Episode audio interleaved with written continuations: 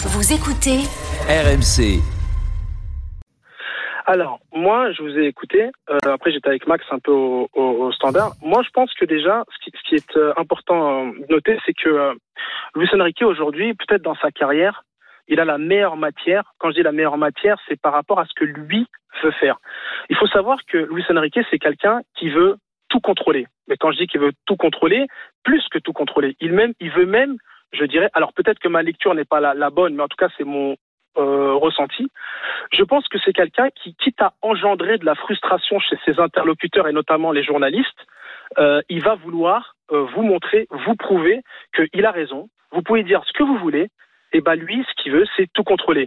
Là, il y a eu un petit message, et je vous jure qu'il le ressortira.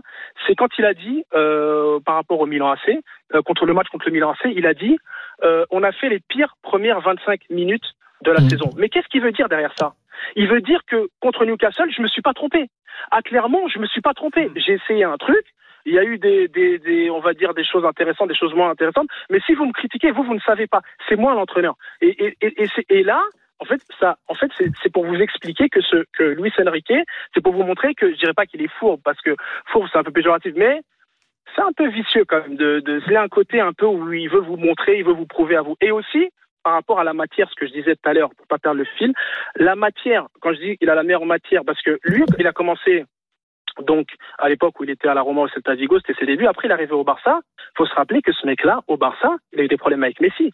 Et, même le président est allé voir Messi, lui a dit Est-ce que tu veux jouer je Il lui dit Non, mais tu lui dis qu'il laisse tranquille. Parce que lui, en fait, Luis Enrique n'aime pas trop les égaux. C'est pour ça qu'il n'a pas ramené Sergio Ramos à la Coupe du Monde 2022. C'est pas par une histoire de profil haut de niveau. C'est parce qu'il voulait pas le ramener. Parce qu'il veut pas ces mecs-là. Lui, quand il arrive au Paris Saint-Germain, il peut faire ce qu'il veut de. Il peut même le mettre sur le banc alors qu'il a été performant. Il joue avec un milieu à deux. Il peut mettre euh, Ougarté dans un milieu à deux ou Zahir dans un milieu à deux. Alors que pour moi, je trouve que c'est pas ils sont pas dans les meilleures dispositions. Pour moi, au moins, ils doivent être dans un milieu à trois. Alors ça, j'aimerais que Flo ouais. et Daniel donnent leur point de vue sur ce que tu dis là, mais petit détour par Reims, c'est terminé entre la France et la Norvège chez les filles, Anthony. Ouais, c'est terminé sur un match nul, 0 à 0. Euh, ici à Reims, entre l'équipe de France et la Norvège, 22 frappes n'auront pas suffi pour trouver la faille ce soir. Cruel manque d'efficacité pour les joueuses d'Hervé Renard, mais qui restent tout de même invaincues dans cette poule de Ligue des Nations et qui restent en tête aussi de leur groupe devant l'Autriche. Prochain match début décembre face à l'Autriche justement. Merci Julien. Alors, on a entendu Salim, est-ce que vous êtes d'accord avec ce qu'il a dit?